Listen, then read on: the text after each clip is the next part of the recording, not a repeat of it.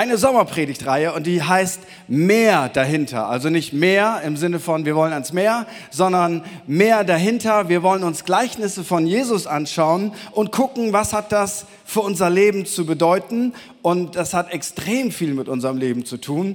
Und das Gleichnis von heute hat unter Garantie etwas mit meinem und mit deinem Leben zu tun. Luther überschreibt es so, das Gleichnis vom Schalksknecht. Und für alle die, die das nicht mehr verstehen, lese ich jetzt den Text aus Matthäus 18 und ab Vers 21 bis 35. Und ich bin sicher, ihr schafft es, dass euch heute vorgelesen wird. Stellt euch einfach vor, ihr seid kleine Kinder, ihr liegt im Bett und die Bettdecke ist bis oben und Mama liest dir jetzt eine Geschichte vor. Da wandte sich Petrus an Jesus und fragte, Herr, wie oft muss ich meinem Bruder vergeben, wenn er immer wieder gegen mich sündigt? Siebenmal? Nein, gab Jesus ihm zur Antwort, nicht siebenmal, sondern 77 Mal. Darum hört dieses Gleichnis mit dem Himmelreich. Es ist wie mit einem König, der mit den Dienern, die seine Güter verwalteten, abrechnen wollte. Gleich zu Beginn brachte man einen vor ihn, der ihm 10.000 Talente schuldete. Und weil er nicht zahlen konnte, befahl der Herr, ihn mit Frau und Kindern und seinem ganzen Besitz zu verkaufen und mit dem Erlös die Schuld zu begleichen. Der Mann warf sich vor ihm nieder und bat auf den Knien, Hab Geduld mit mir, ich will dir alles zurückzahlen. Da hatte der Herr Mitleid mit seinem Diener, er ließ ihn frei und auch die Schuld erließ er ihm. Doch kaum war der Mann zur Tür hinaus, da traf er einen anderen Diener, der ihm hundert Denare schuldete. Er packte ihn an der Kehle, würgte ihn und sagte, bezahle, was du mir schuldig bist. Da warf sich der Mann vor ihm nieder und flehte ihn an, hab Geduld mit mir, ich will's dir zurückzahlen. Er aber wollte nicht darauf eingehen, sondern ließ ihn auf der Stelle ins Gefängnis werfen, wo er so lange bleiben sollte, bis er ihm die Schuld zurückgezahlt hätte. Als das die anderen Diener sahen, waren sie entsetzt. Sie gingen zu dem Herrn und berichteten ihm alles. Da ließ ihn sein Herr kommen und sagte zu ihm, du böser Mensch, deine ganze Schuld habe ich dir erlassen, weil du mich angefleht hast. Hättest du da mit jedem anderen Diener nicht auch Erbarmen haben müssen, so wie ich mit dir Erbarmen hatte? Und voller Zorn übergab ihn der Herr den Folterknechten, bis er ihm alles zurückgezahlt hätte, was er ihm schuldig war. So wird auch mein Vater im Himmel jeden von euch behandeln, der seinem Bruder nicht von Herzen vergibt. Ich mache jetzt einen Schritt zurück und erkläre euch, woher die Zahlen in diesem Gleichnis kommen. Der Mensch hat etwas erfunden und damit meine ich nicht die nötige Strafverfolgung durch den Staat, sondern er hat ein einfaches Prinzip erfunden und wir alle sind Teil dieses Systems. Und das lautet so, du hast mich verletzt und jetzt werde ich dich verletzen. Mit anderen Worten, Rache. Du hast mich verletzt, jetzt werde ich dich verletzen. Und der erste Mensch, der das promotet hat, sein Name ist Lamech. Gibt es irgendjemand, der sein Kind Lamech genannt hat? Okay, es gibt einen Grund, warum solche Namen wie Lamech, Judas, Absalom und so ausgestorben sind, aber den verrate ich heute nicht. Das findest du beim Bibellesen selber raus. Lamech sagt in 1. Mose 4, Vers 23 zu seinen Frauen, zwei hatte er, sollte nur eine haben, aber er hatte zwei, Ada und Zilla, höret meine Rede, ihr Frauen Lamechs, merkt auf, was ich sage. Einen Mann erschlug ich für meine Wunde und einen Jüngling für meine Beule. Kein soll siebenmal gerecht werden, aber Lamech 77 Mal. Also auf gut Deutsch, was Lamech hier sagt, ist folgendes. Wenn du es wagst, etwas Schlechtes über mich zu sagen, wenn du mich verletzt, wenn du mir wehtust, wenn du mir eine Beule machst, dann werde ich mich nicht siebenmal rächen, sondern das kriegst du zurück mal 77. Du gibst mir eine Beule, das heißt, du kriegst 77 Beulen. Und damit macht er einfach eins klar, don't touch me. Wage es nicht, irgendetwas zu tun, was mir nicht gefällt. Ich werde mich rächen. Habt so mal die Zahlen im Kopf. Siebenmal, kein sollte siebenmal gerechnet, äh, gerecht werden. Lamech 77 Mal. Jetzt gehen wir zurück in diese Geschichte und ich brauche so ein bisschen deine Fantasie. Petrus kommt zu Jesus und er stellt ihm eine Frage. Das ist ziemlich normal, weil Jesus war auch ein Rabbi und Rabbis stellt man Fragen. Aber kennst du das, dass Leute dir eine Frage stellen und während der Frage geben sie schon eine Antwort? Also eigentlich ist das gar keine Frage. Ich kenne das in meinem Job ganz oft. Leute fragen mich was und bevor ich antworten kann, geben sie schon die Antwort, weil sie haben eigentlich gar keine Frage. Sie möchten nur mir etwas deutlich machen durch diese Frage. Und das ist ja auch vollkommen in Ordnung. Und genauso war das bei Petrus auch. Er stellt eine Frage. Und das war der Background dahinter. Die Rabbiner damals lehrten, wenn dich jemand verletzt hat, wenn dir jemand wehgetan hat, dann musst du dreimal vergeben. Spirituelle Leute vergeben dreimal. Die Latte für Geistlichkeit ist dreimal vergeben. Das machen die richtig guten Gläubigen. Dreimal vergeben. Das ist der Background. Und jetzt kommt Petrus zu Jesus und sagt, Jesus, Meister. Jesus sagt, ja, wenn mein Bruder mir immer wieder mal wehtut, wie oft muss ich ihm vergeben? Jesus will gerade antworten, da gibt Petrus die Antwort. Siebenmal?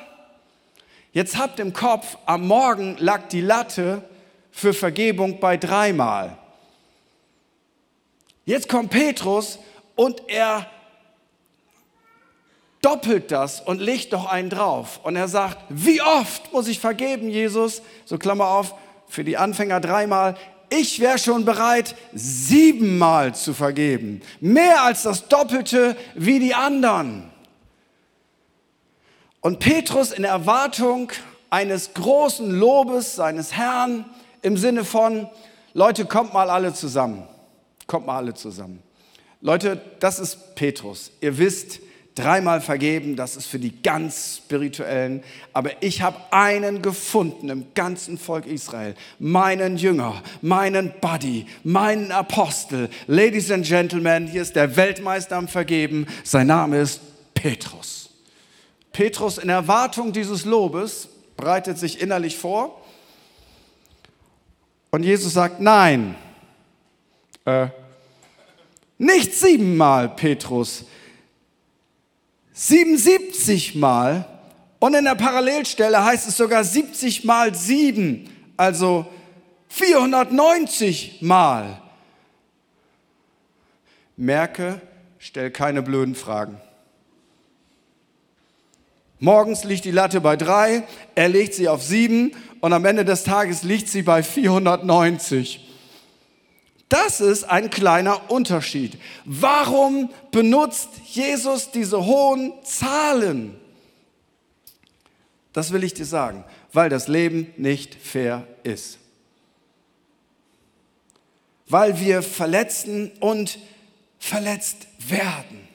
Wer nicht verletzt werden will, darf keine Beziehung haben, darf nicht heiraten, darf keine Freunde haben, darf keine Kinder haben, darf keine Kirche haben, darf keinen Job haben, darf keine Nachbarschaft haben.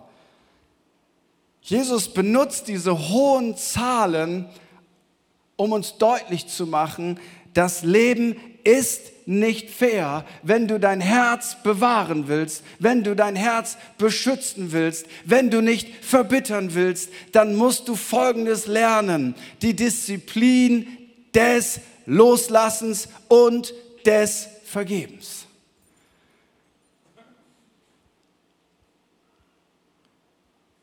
Ich drehe jetzt diese Geschichte mal um und transportiere die Geschichte vom Schalksknecht ins 21. Jahrhundert in eine Firma, hier in Wuppertal. Der Gründer dieses erfolgreichen Unternehmens lässt alle Bücher prüfen. Alle kommen, Abteilungsleiter, Mitarbeiter etc. Das Ergebnis, der Vizepräsident hat seine Hand in der Keksdose. Sein Problem ist, er hat einen Lebensstil, den er sich nicht leisten kann. Er hat systematisch Firmengelder veruntreut und diese Summe kann er nie zurückzahlen. Und was war seine Motivation? Seine Motivation, dieses zu teure Auto zu fahren, war einfach die Damenwelt zu beeindrucken. Weil wir wissen ja alle, je größer das Auto, desto hübscher die, nein, nicht bei uns, aber ich habe das schon mal gesehen. Diesen attraktiven Politiker, der über 70 Jahre alt ist und er hat diese 24-jährige Freundin und sie schwört Stein und Bein, dass sie ihn liebt. Und warum soll ich ihr das nicht glauben? Aber es gibt da so eine Stimme, die sagt, komisch, ich bin 52, also mit mir flirten keine 24-Jährigen. Gott sei Dank. Ich habe ja One Wife, One Life. Aber vielleicht, wenn das Auto größer wäre, und bei ihm war das so, wenn das Auto größer ist, dann lieben mich vielleicht auch die Damen. Und die Urlaubsreise, na, musste ja nicht Business Class sein, aber ist doch viel cooler. Und es musste dann auch die Zigarre sein, direkt aus Kuba zu Silvester, die eben 200 Euro kostet. Er hat einen Lebensstil, das kann man sich einfach nicht leisten. Und weil er sich das nicht leisten kann, hat er die Firmengelder systematisch veruntreut. Er muss vor den Vorstand, die Aktionäre, keine Tricks, kein Schlupfloch. Und zur Zeit von Jesus bedeutete das Sklaverei. Du musst alles zurückzahlen. Du, deine Frau und deine Kinder sind ab jetzt Sklaven. Nun stell dir mal vor, du kommst nach Hause, Schatz, ich habe eine gute Nachricht für dich. Wir sind ab jetzt Sklaven. Jo. Er überlegt einen Schuss ins Blaue. Die Chancen stehen null zu einer Milliarde. Er fleht um Gnade.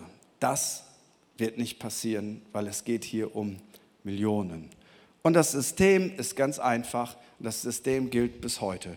Du hast Schulden, du zahlst.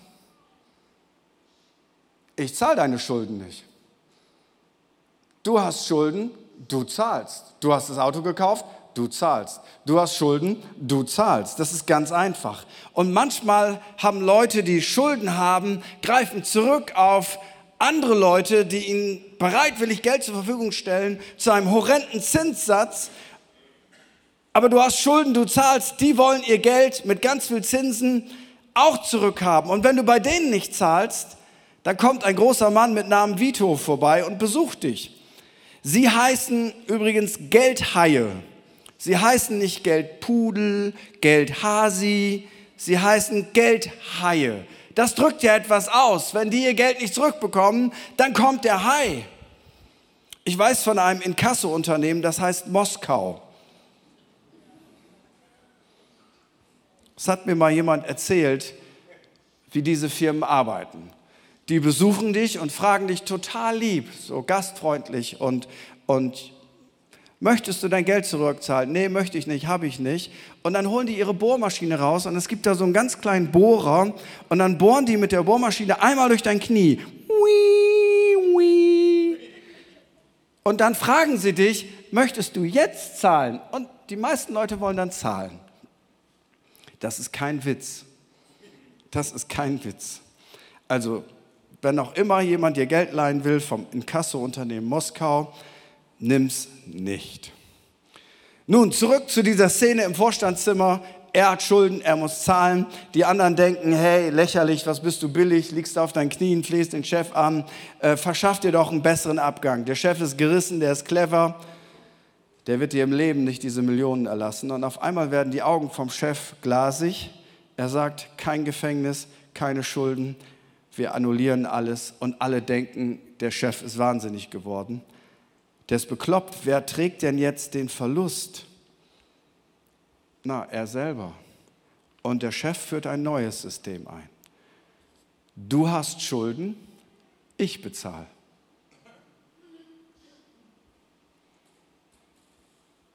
Du hast Schulden, ich bezahle. Ein komplett neues System. Und die Juden wussten genau, wovon Jesus hier redet, weil es war Common Language, dass alle nicht nur Schulden bei Menschen haben, sondern wir haben Schulden bei Gott. Und in dem Moment wussten sie, wer der Chef ist. Der Chef ist Gott. Freunde, wir alle haben Schulden bei Gott. Nicht nur bevor wir zum Glauben gekommen sind.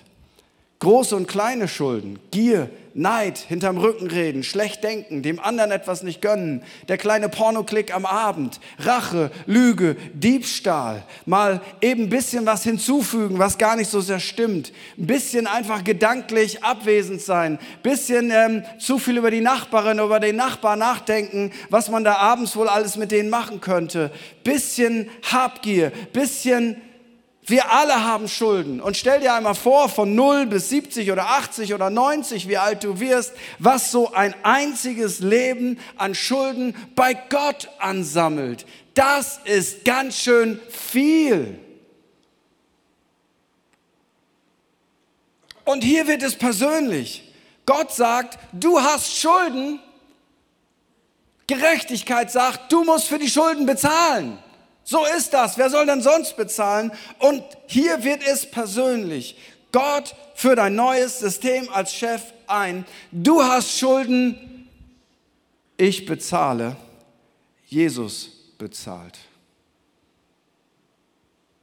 Du hast Schulden, Jesus bezahlt.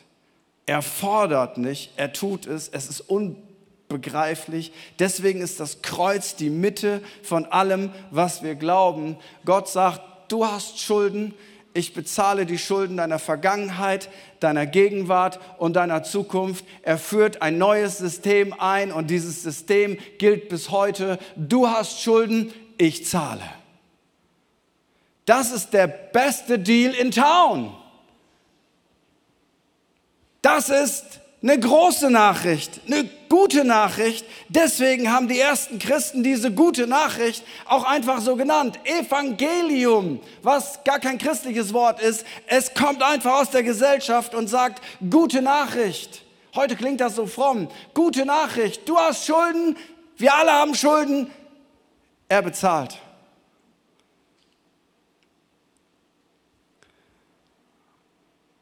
Und er gibt eine Bedingung. Er sagt, wenn du das System wechselst, du hast Schulden, du zahlst und du wechselst jetzt das System zu, du hast Schulden, er zahlt, das bedeutet, du musst dauerhaft in einem anderen System leben. Du bist jetzt nicht mehr in dem System, du hast Schulden, du zahlst, du bist jetzt in dem System, du hast Schulden, er zahlt. Es sind zwei komplett verschiedene Welten und er sagt, wenn deine Schulden bezahlt worden sind durch das, was Jesus Christus getan hat, dann ist es wichtig, dass du keinen Systemwechsel vornimmst. Du musst in dem System bleiben. Du hast Schulden, er zahlt. Weil wenn du zurückgehst in, dem, in das alte System, jemand hat Schulden bei dir, der zahlt, dann gilt das System genauso wieder für dich. Du musst wieder für deine Schulden zahlen. Deswegen lehrt Jesus uns zu beten, vergib uns unsere Schuld, so wie auch wir vergeben unseren Schuldigern. Ich habe Schulden, er zahlt. Jemand hat bei mir Schulden, er zahlt.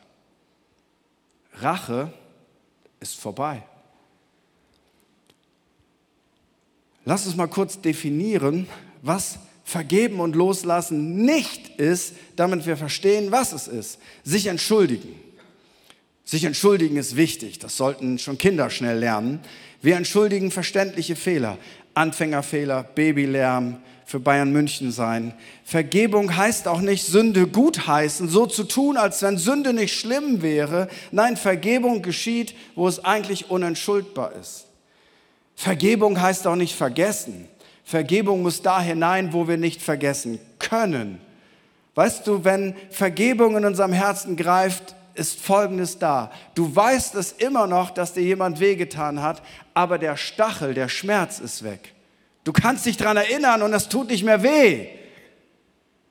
Während, wenn der Stachel noch da ist, du erinnerst dich daran und es tut noch weh. Vergebung ist auch nicht automatisch Versöhnung. Es bedeutet nicht, ich muss mich nochmal schlagen lassen, den untreuen Geschäftsführer wieder einstellen, damit der noch eine Million klaut. Das ist Vergebung nicht. Vergebung ist einseitig und zur Versöhnung gehören zwei. Vergebung ist einseitig und zur Versöhnung gehören zwei. Verletzen ist menschlich. Vergeben ist göttlich. Was ist denn Vergebung? Nun, man kann es eigentlich nur umschreiben, weil wenn Vergebung geschieht, merkt man das. Es ist als allererstes eine Entscheidung im Kopf, sich nicht zu rächen, siehe Lamech, ich bin nicht Lamech, ich bin ein Kind Gottes, es dem anderen nicht heimzuzahlen und die Fantasie der Rache zu stoppen. Und das ist besonders eine Challenge für Menschen, die schon in einer Freundschaft mit Jesus leben, als Christen, als Nachfolger von Jesus. Wir sind christlich sozialisiert, das ist gut so. Wir würden uns nicht rächen. Also wenn jemand sagt, ey du Idiot, würde ich ihn nicht verprügeln. Darf ich nicht. Richtig. Aber jetzt bietet mein Kopf mir Folgendes an. Kino. Während ich in echt natürlich XY nicht verprügeln darf, kann mein Kopfkino das ja alles tun. Und im Kopf stelle ich mir vor, wie ich ihm so richtig eine draufgebe. Oder der, der mich beleidigt oder verletzt hat, wie ich dem so mal richtig den Kopf wasche. So im Kopf. Ah, ah,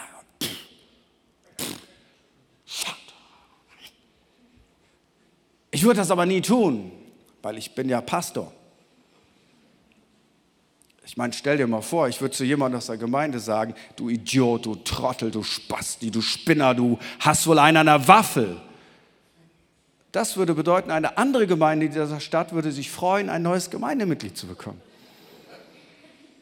Vielleicht sollten wir einen Deal mit dem machen, dass wir dafür Geld kriegen oder so. Nein, und das sind alles Wörter, die ich auch nie benutzen würde. Ich habe nur mal gesagt, was ich schon mal gedacht habe in einem ganz schwachen Moment. Du natürlich nicht. Ich bin ja nur Pastor. Und in meinem Kopf nehme ich die Person auseinander, sag ihr mal richtig die Meinung und hau mal so richtig auf den Putz und mach's mal so richtig deutlich. Und hier kommt der Heilige Geist und sagt, pass mal auf, loslassen bedeutet auch, dass du das Recht loslässt, dir diesen Kinofilm in deinem Kopf anzugucken. Warum ist das so? Ich habe Folgendes aus der Gehirnforschung verstanden. Das Gehirn versteht nicht, ob es in echt passiert oder ob wir uns das nur vorstellen. Verstehst du das? Wenn ich gedanklich jemanden verprügele und beschimpfe, das Gehirn weiß das nicht, ob es eine reale Situation ist oder ob ich mir das nur in meinem Kopf vorstelle. Und das Gehirn schüttet all die Hormone aus, die man in so einer Stresssituation ausschüttet. Und das bedeutet, da kommt kommen negative Gefühle, da kommt Bitterkeit, da kommt am Ende Stresshormone und wenn man das dauerhaft macht, wird man krank. Das geht in die Knochen, das geht in die Seele, das geht auf den Magen, weil das Gehirn weiß das nicht und produziert das. Deswegen, wenn Loslassen für dich dran ist, dann solltest du Folgendes tun. Stopp das Ganze im Kopf. Rache war noch nie erfolgreich. Wann ist genug? Wenn wir alle Auge um Auge und Zahn um Zahn leben, dann sind wir am Ende alle blind und zahnlos. Ich kann dir sagen, ich bin in so vielen Konfliktsituationen in meinem Leben gewesen als Moderator und als Begleiter und ich kriege es nach über 30 Jahren pastoralen Dienst immer noch nicht hin. Ich spreche mit Person A und die erzählt, das war ganz schrecklich, Person B ist ein Monster. Und dann spreche ich mit Person B und Person B ist die Unschuld vom Lande und sagt, Person A ist ein Monster. Und ich kriege die Filme nicht übereinander. Kennst du bestimmt auch, oder? Weißt du, die Lösung ist nicht, dass wir die Filme übereinander bekommen. Die Lösung ist, dass wir anfangen loszulassen und zu verzeihen. Ich will vergeben. Vergeben heißt neu sehen und neu fühlen. Wir sehen klarer, wir reduzieren den Menschen nicht nur auf sein Fehlverhalten, sondern berechnen das eigene Fehlverhalten auch mit. Und ich wünsche dem anderen Gutes. Es ist okay, wenn jemand etwas Nettes über jemanden sagt, der dich verletzt hat, ohne dass du das ergänzen musst. Hey, weißt du, das ist ein toller Typ. Ja, schon, aber ich möchte das jetzt ergänzen, dass dieser tolle Typ auch ein paar dunkle Seiten hat. Das solltest du auch wissen. Weißt du was? Es ist okay, wenn Menschen gut reden über die Menschen, die dich verletzt haben. Ich muss es nicht ergänzen, weil ich lebe in einer Kultur der Gnade. Vergebung ist ein Wunder. Wenn es geschieht, dann merkst du es. Ohne Vergebung gehen Gemeinden, Kleingruppen, Ehen, Familien auseinander. Wenn wir es nicht tun, dann verlieren wir. Wir werden bitter, wir werden hart, wir werden krank. Menschen mögen nicht in unserer Nähe sein. Und ich muss Folgendes verstehen. Ich vergebe, weil ich es mir wert bin. Ein Typ, den fand ich inspirierend, der heißt Rudi Tomjon, Tom Jonovic, Baseballspieler. Houston Rockets, das ist ein Sport, den spielt man nicht in Deutschland, aber das Beispiel ist gut. Und beim Baseballspielen hat man halt einen Baseballschläger. Und sein Gegner war so wütend über ihn, dass er Rudi den Schädel gebrochen hat. Nase und Wange auch. Nach dem ersten Spiel, nach der Verletzung, fragte ihn ein Reporter, wie denkst du über den, der das tat? Rudi sagt, ich habe ihm vollkommen vergeben. Der Reporter sagt, Sie sind ein Held. Und Rudi sagt, falsch, ich habe es nicht für ihn gemacht, ich habe es für mich gemacht. Weil wenn ich ihm nicht verzeihe, dann werde ich verbittern und sein Leben geht einfach so weiter. Bitterkeit heißt, ich trinke Gift und ich hoffe, dass der, der mir wehgetan hat, daran stirbt. Aber das wird nicht passieren. Ich vergebe, weil ich es mir wert bin. Und habt bitte im Kopf, man kann in 30 Minuten nicht alles benennen. Ich weiß, es gibt Fälle von Missbrauch, von Vergewaltigung, von gruseligen Dingen. Da ist das Ganze ein langer Prozess, wo ich nicht irgendwas einfordern will, wo viele innere Prozesse passieren müssen. Bitte hört das nicht für Extremsituationen hört das bitte für unser normales Leben, wo wir verletzt werden und andere verletzt werden. Der Rest der Geschichte ist ganz einfach. Er kommt raus, er ist in einem neuen System. Ich hatte Schulden, er hat bezahlt. Und ein Kollege kommt ihm entgegen, schuldet ihm 20 Euro. Hey, du schuldest mir noch 20 Euro letztens. Hast es dabei? Nee, habe ich nicht dabei. Ey, sorry, bringe ich dir nächste Woche mit. Und er denkt, ich mache nicht den gleichen Fehler wie mein Chef, ich falle auf dein Gejammer nicht rein. Rauchen kannst du ja auch. Herr mit dem Geld. Und weißt du, was dieser Mann wieder macht? Er verlässt das System. Ich habe Schulden, er zahlt und er geht wieder in das System. Ich habe Schulden, ich zahle, du hast Schulden, du zahlst. Ja, er tut nicht Unrecht, er erwartet das zurück, diese 20 Euro. Aber jetzt erwartet Gott diese Millionen, die er Schulden hat, auch zurück. Manchmal habe ich Angst, wenn wir über Gerechtigkeit sprechen. Und ich meine nicht soziale Gerechtigkeit. Christen sind immer ein Fan von sozialer Gerechtigkeit, hoffentlich jedenfalls. Von Fairness, von Gerechtigkeit. Wenn jemand arbeitet, hat er seinen Lohn verdient. Wenn jemand total billig arbeitet, irgendwo auf einer keine Ahnung, Kakaoplantage, damit ich meinen Kakao günstig haben kann. Es ist nur fair, dass er mehr Geld bekommt und dass ich mehr bezahle. Das meine ich nicht. Das sollte für uns selbstverständlich sein. Ich meine Gerechtigkeit im Sinne von, was ist denn eigentlich Gerechtigkeit? Wisst ihr, was Gerechtigkeit ist? Gerechtigkeit bedeutet, du hast Schulden und du zahlst. Das ist fair. Du hast gesündigt und du zahlst. Du hast gesündigt und wenn du stirbst, wirst du vor Gott stehen und du zahlst. Wer soll denn sonst für dich zahlen? Weißt du, was Ungerechtigkeit ist? Der Einzige, der nicht gesündigt hat, der hat bezahlt. Ist das gerecht? Das ist nicht fair. Der Einzige, der nie gesündigt hat, Jesus Christus, selbst seine Feinde konnten ihm keine Sünde nachweisen. Der Einzige, der gerecht war, der nie was falsch gemacht hat, der bezahlt. Ist das fair? Nee, das ist nicht fair. Das ist ungerecht. Aber weißt du was? Das ist Gottes Gerechtigkeit. Damit das passiert, was die Bibel sagt, den, der keine Sünde kannte, den hat er für uns zur Sünde gemacht, auf dass wir die Gerechtigkeit Gottes in Christus Jesus werden.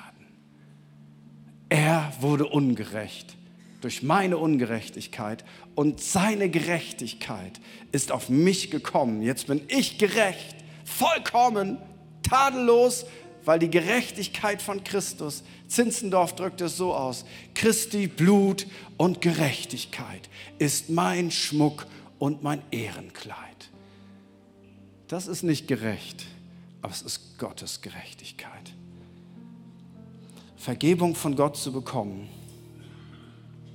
ist, du hast Schulden, Jesus zahlt. Aber Vergebung zu bekommen, ohne Vergebung zu geben, das geht nicht. Dann kommen die Folterknechte. Das ist ein Bild für Defizite, die wir in unserem Leben bekommen. Wir werden krank, wir werden bitter, wir kriegen Magenprobleme, äh, die Knochen, die knacken eher, als sie eigentlich knacken sollten. Wir kriegen verhärmte Gesichtszüge und wir werden, wenn wir bitter sind, im Alter unangenehme Zeitgenossen. Und Gott möchte, dass wir bis ins hohe Alter blühen und gut drauf sind, so wie Otto. Und weißt du was? Das hat nichts damit zu tun, dass das Leben fair ist. Es hat damit zu tun, dass du dein Herz bewahrst. Vergebung ist nicht billig, doch es ist immer noch billiger als das, was Jesus zahlte. Weil ohne Vergebung wirst du nicht wieder vertrauen. Ohne Vergebung kühlt deine Leidenschaft für Gott ab. Ohne Vergebung wird dein Herz hart und dein Groll kann zu einem Monster werden. Lass uns zusammen aufstehen. Und ich möchte diese Predigt beenden mit zwei Fragen. Die Frage Nummer eins möchte ich an alle Freunde stellen, die heute mitgebracht worden sind von ihren Freunden oder Nachbarn und Verwandten in die Kirche. Oder von Leuten, die nach langer Zeit mal wieder da sind.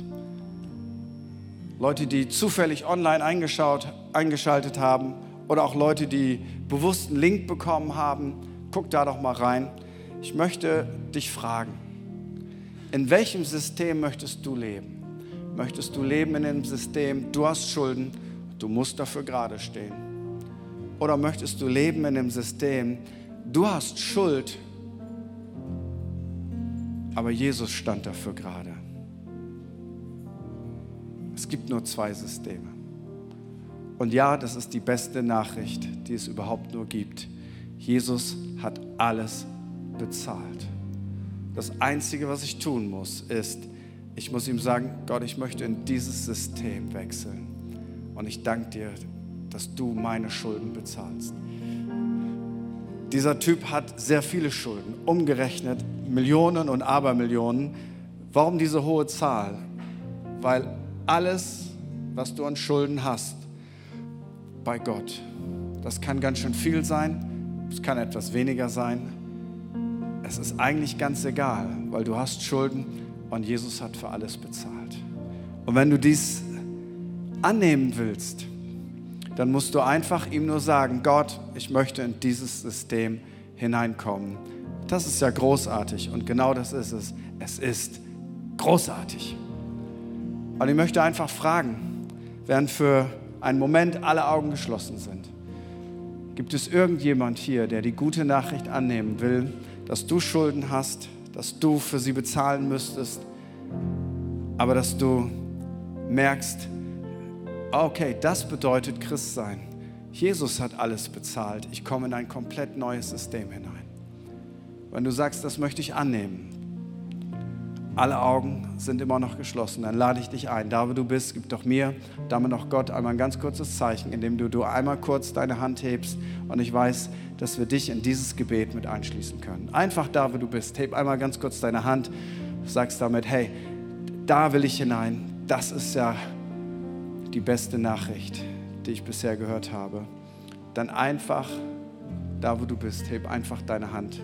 Dankeschön dann darfst du sie gerne wieder runternehmen. Ich möchte einfach fragen, ich will dich nicht übersehen, das geht ganz leicht. Wer möchte das annehmen heute Morgen und sagen, ich habe das verstanden? Nicht alles, aber ich habe das verstanden. Das bedeutet das Evangelium. Das will ich für mich annehmen. dann lade ich all die Menschen ein, die ihre Hand gehoben haben und die ihre Hand hätten heben sollen, zusammen mit uns allen, weil wir wollen dich supporten. Lass uns diesen Wunsch, in ein anderes System zu kommen, in ein Gebet packen. Und wir beten dieses eine Gebet gemeinsam. Und ich lade dich ein, dass du das mit mir und der ganzen Kirche heute Morgen zusammen betest und online betest einfach mit, da wo du bist, vom Bildschirm. Jesus, ich weiß, dass du mich liebst. Es gibt nichts, was ich tun könnte, damit du mich mehr liebst. Und durch nichts, was ich tue, würdest du mich weniger lieben. Du bist für mich gestorben und auferstanden. Ich glaube an dich. Du bist mein Gott, mein Retter und mein Herr. Bitte schenke mir die Vergebung meiner Schuld. Ich möchte als dein Kind leben und du sollst mein ganzes Leben bestimmen. Ich danke dir, dass ich durch dich wirklich frei bin und ein Leben in Ewigkeit habe. Amen.